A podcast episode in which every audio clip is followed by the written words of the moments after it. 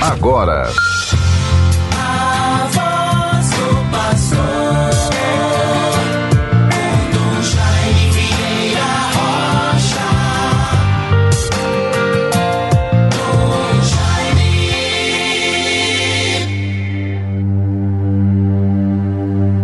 Estes são homens santos que se tornaram amigos de Deus, gloriosos arautos de sua mensagem. Bons ouvintes todos, com a graça de Deus, vivamos esta quarta-feira, 9 de junho de 2021. Celebramos com toda a igreja, sobretudo no Brasil, São José de Anchieta grande apóstolo do Brasil. Rezemos e em São José de Anchieta o seu testemunho de zelo pelo ambiente, a ecologia, sobretudo o amor, os sentimentos de humanidade para com os silvícolas, todas as populações indígenas daquela época no Brasil. Deus nos ajude, nos proteja e assim vejamos as referências tão importantes sobre este santo que muito contribuiu para a evangelização do nosso país. Vamos com muita esperança e paz na vivência da nossa fé, prosseguindo com todo zelo e cuidado pela nossa saúde, pela prevenção contra a Covid-19 e intensifiquemos as nossas orações, nos recomendando ao Senhor nosso Deus, para que todos possamos vencer este tempo de tantas dificuldades, tensões, incertezas, mas também de esperanças. É o sentimento que devemos mais desenvolver, acalentar em nosso coração a esperança e a consolação. Quando viajamos ao interior, sobretudo em algumas regiões do nosso estado, aqui na nossa arquidiocese, região do Vale do Açu, quer dizer da margem direita do Rio Açu para cá, vamos percebendo a gravidade do momento que nos envolve e por isso todos devemos nos sentir corresponsáveis na busca, no incentivo da vacina.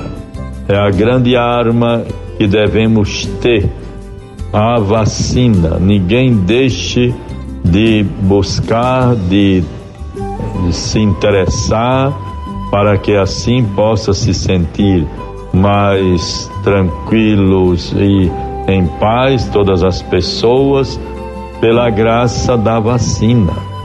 E o processo da vacinação vai vai é, lentamente acontecendo. Oxalá que pudesse estar sendo mais ágil e mais abrangente. Peçamos a Deus esta graça, façamos a nossa parte. É muito importante vermos sinais de esperança, do restabelecimento da economia, mas, sobretudo, fazendo com que esses índices de melhoras e de uma nova, um novo patamar do ponto de vista econômico sempre leve em conta a população mais desassistida e mais em estado de vulnerabilidade social.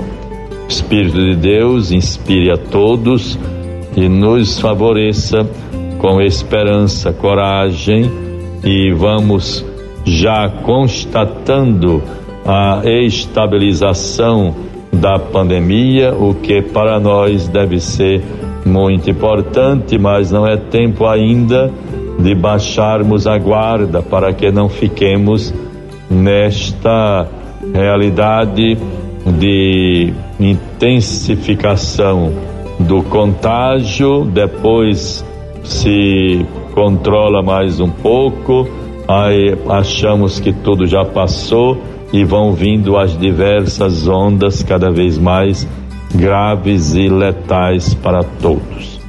Vejam, bons ouvintes, vamos nos unir de modo muito profundo ao papel, à intercessão de São José de Anchieta, canonizado pelo Papa Francisco há poucos anos. Vejamos a oração para o dia de hoje. Valorizemos os momentos com Deus. Vivamos a nossa fé. Derramai, Senhor, sobre nós a vossa graça, a fim de que, a exemplo de São José de Anchieta, apóstolo do Brasil, sirvamos fielmente ao Evangelho, tornando-nos tudo para todos e nos esforcemos em ganhar para vós, nossos irmãos, no amor de Cristo. É esta é este o teor, o conteúdo da bonita oração para a memória, celebração de São José de Anchieta.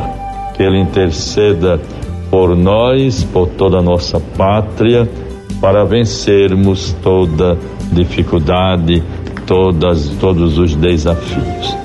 Bons ouvintes, nesta quarta-feira, prosseguimos com os nossos encontros com os padres ozonais. Nesta quarta-feira, logo mais às 10 horas, teremos o encontro do oitavo zonal, aquela área da nossa arquidiocese polarizada por Nova Cruz.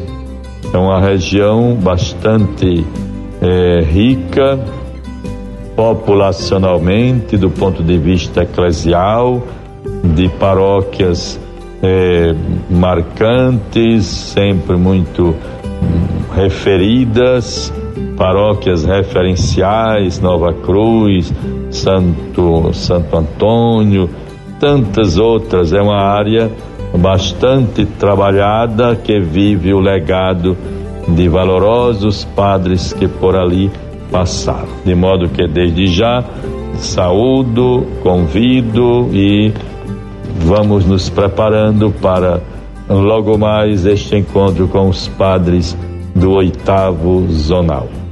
Que Deus nos favoreça. Vejamos agora a palavra do Evangelho que fortaleça a nossa fé. Mateus 5, 17 a 19.